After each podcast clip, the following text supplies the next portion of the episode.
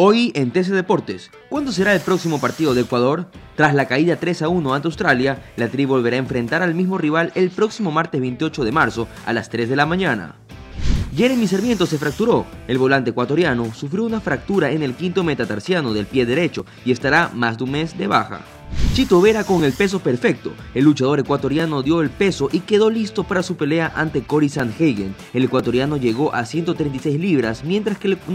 Para más información visita tctelevisión.com deportes y nuestras redes sociales arroba tcdeportes Soy Diego Vaquerizo y esto fue TC Deportes. TC Podcast, entretenimiento e información, un producto original de TC Televisión.